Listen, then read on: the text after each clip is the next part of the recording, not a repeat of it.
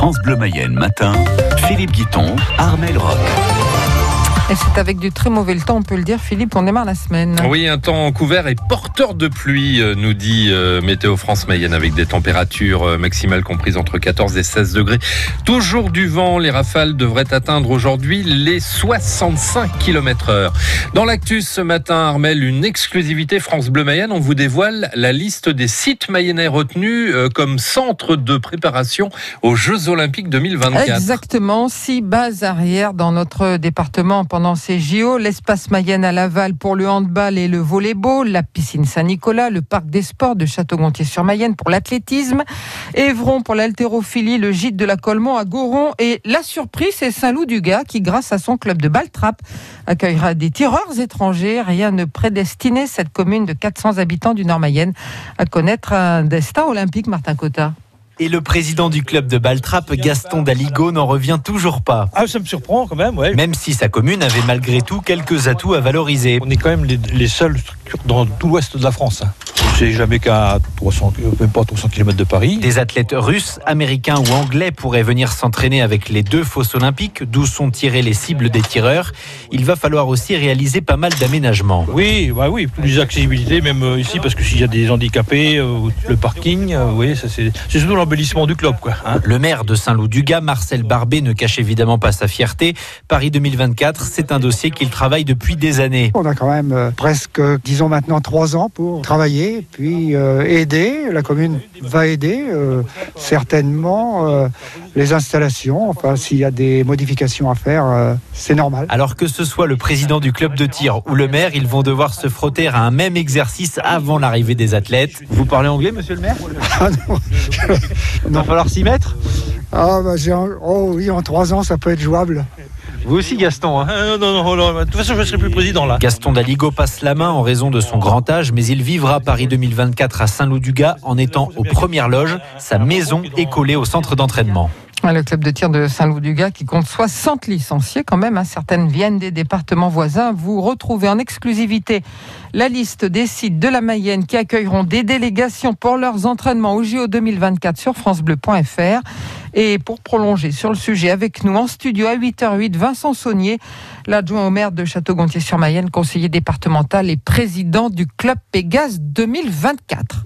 En sport maintenant, des résultats en foot. Quatrième tour de la Coupe de France. Pas d'exploit pour le club de Montenay des deux départementales éliminées par l'US Changé, un club de National 3, 5 buts à 1. Bonchamp est qualifié. Les matchs de l'ancienne de Château-Gontier et d'Antram ont été reportés. En Ligue 1, Rennes, de nouveau leader, malgré euh, son match nul contre Reims de partout. Marseille a pris un point à Lyon, un partout. Bordeaux bat Dijon.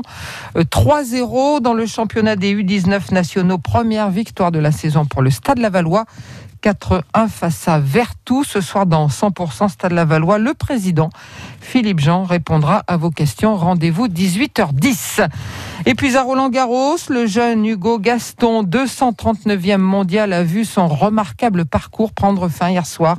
Après 5 sets de combat face au numéro 3 mondial, l'Autrichien Dominique Thiem, qualifié lui pour les huitièmes de finale. Aujourd'hui, la talentueuse Fiona Ferro sera opposée à la numéro 6 mondiale, l'américaine Sofia Kenin, pour une place en quart de finale. Olivier Véran l'avait laissé entendre jeudi dernier, c'est désormais officiel. Paris et sa petite couronne sont placés en alerte maximale. En écarlate sur la carte du Covid, Matignon a annoncé une batterie de nouvelles mesures. Concrètement, Soisigbourg, qu'est-ce qui change? Fini le café ou la bière au bar. Le gouvernement acte leur fermeture à partir de demain et pour 15 jours. Les restaurants, en revanche, peuvent rester ouverts, mais à condition de respecter un protocole sanitaire strict qui sera détaillé aujourd'hui. On en connaît déjà certaines propositions, comme le carnet de coordonnées des clients ou bien euh, la distance d'un mètre cinquante entre les tables. Les restaurants fermés depuis une semaine à Marseille et à Aix peuvent rouvrir. Ensuite, pour les facs, la jauge en amphi et en salle de classe ne pourra pas dépasser 50% au maximum, soit un étudiant sur deux en cours en présentiel. La mesure s'applique aussi aux villes situées en zone d'alerte renforcée renforcées comme Lille, Rennes, Bordeaux ou encore Montpellier. La maire de Paris, Anne Hidalgo, et le préfet de police, Didier Lallemand, détailleront ces mesures dans une conférence de presse aujourd'hui à 11h30. Et pour euh, faire face toujours au regain de circulation du Covid-19, le télétravail est plus que jamais privilégié dans ces zones désormais en alerte maximale. À Laval, Armel, premier anniversaire pour la plateforme Uber Eats. Ouais, on voit ces livreurs hein, très nombreux circuler dans les rues, le plus souvent à vélo. Aujourd'hui, ils sont une soixantaine contre 15 au départ et de 10 restaurants partenaires. La plateforme est passée à 35. Bref, une belle montée en puissance, Aurore Richard. Mustapha s'est lancé dans la livraison avec son scooter dès l'installation d'Uber Eats à Laval. Au début, c'était c'était pas beaucoup. On peut faire euh, 7 à 6 commandes par jour. Avant, c'était juste euh, Laval, mais maintenant, il y a Bonchamp et Saint-Gé, et Saint-Berthevin et Le Verny, c'est cinquantaine. hein. Et ça se ressent hein, chez Roadside, l'un des tout premiers restaurants à avoir euh, collaboré avec Uber Eats. Midi et soir, c'est un défilé continu de vélos, scooters et même de voitures de livreurs devant l'enseigne à Laval.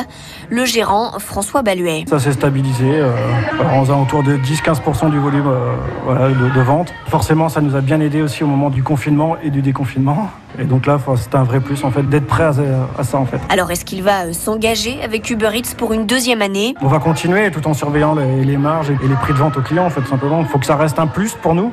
Si c'est pour euh, travailler juste avoir l'honneur de faire de la livraison, aucun intérêt. quoi. Euh, S'il faut augmenter peut-être demain un petit peu, peut-être qu'on augmentera un petit peu quoi. Le gérant le reconnaît. Pour s'y retrouver, il gonfle déjà ses prix de 2 à 4 euros pour une commande Uber Eats. La plateforme, elle, prend une commission qui peut aller jusqu'à 30%. Uber Eats qui aimerait encore s'étendre et travailler avec de nouvelles enseignes, c'est la nouvelle écho du jour à écouter en intégralité à 7h16 et 8h46. Elle est aussi à retrouver sur francebleu.fr. Ils sont contre la légalisation du cannabis. La drogue, c'est de la merde, écrivent-ils. 80 parlementaires, les, parlementaires pardon, les républicains et apparentés ont signé une tribune hier dans le journal du dimanche en réponse à celle du 26 septembre dans le même hebdomadaire et dans laquelle trois maires LR lançaient un appel pour légaliser la consommation de cannabis. Parmi les signataires de la tribune hier, le sénateur mayennais Guillaume Chevrolier, l'expérimentation de l'utilisation du cannabis en milieu médical doit démarrer en France en janvier prochain.